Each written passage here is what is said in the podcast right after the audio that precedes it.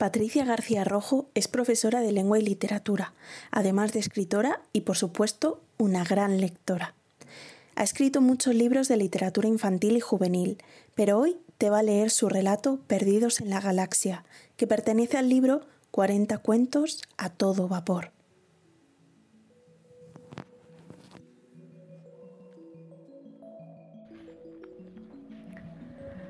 ¿Te has perdido alguna vez en un supermercado y has sentido que el estómago se te ponía del revés? Pues bueno, hazte una idea. Yo estoy perdido en medio de la galaxia. Me dirás que use mi reloj geolocalizador para mandarle una señal a mis padres, pero es que no me lo he puesto esta mañana. Mi robot Milo y yo estamos parados entre dos asteroides exactamente iguales, acordándonos de mi madre diciendo, estudia las constelaciones, que es como que te digan que te estudies las tablas de multiplicar, pero en el futuro. A mí las constelaciones no se me meten en la cabeza, todas las estrellas me parecen iguales. De pronto, Milo ha empezado a parpadear y quizá eso signifique que se está comunicando con mi familia. Ah, no, está cantando. Si tus padres te dicen que elijas un robot de todos los que hay en las estanterías, no te quedes con el que tiene pinta de burbuja flotante, porque tiene la cabeza hueca. Que no cunda el pánico.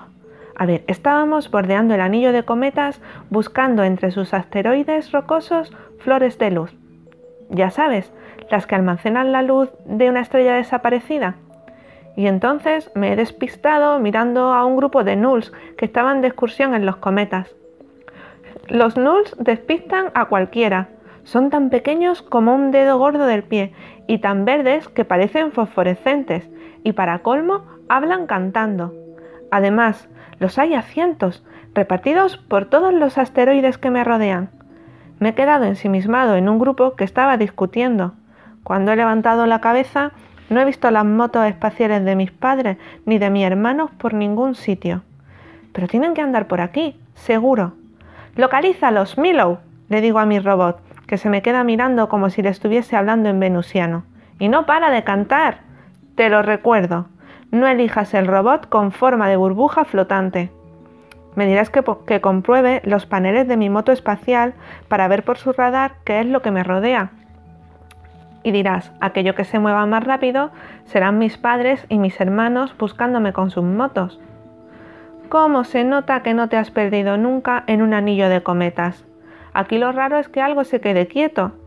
Y para colmo, los Nulls se me han quedado mirando. Y Milo sigue con su cancioncilla. Estoy a punto de arrancar mi moto y comenzar a dar vueltas para ver si veo algo, cuando los Nulls empiezan a correr como locos chocándose unos con otros hasta formar una flecha perfecta. Menuda organización.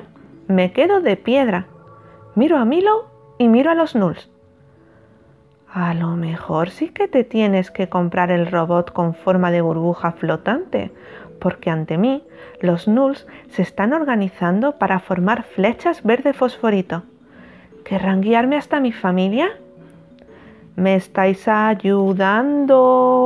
Les pregunto con la misma música del cumpleaños feliz y noto que Milo se ríe de mí porque suspendí el último examen de nulsiano para papás, para papás, para papás y hermanos, responden los Nurs a coro, o por lo menos eso es lo que a mí me parece entender por los altavoces de mi casco.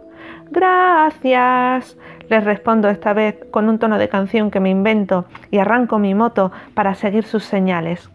Asteroide a la derecha, asteroide a la izquierda, otra vez a la izquierda, saltando por encima del cometa arbusto. ¿Qué es esa luz? Le pregunto a Milo dando un grito.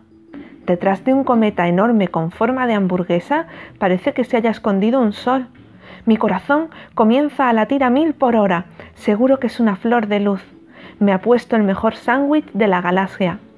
Acelero, siguiendo la última flecha. Le doy la vuelta al cometa y...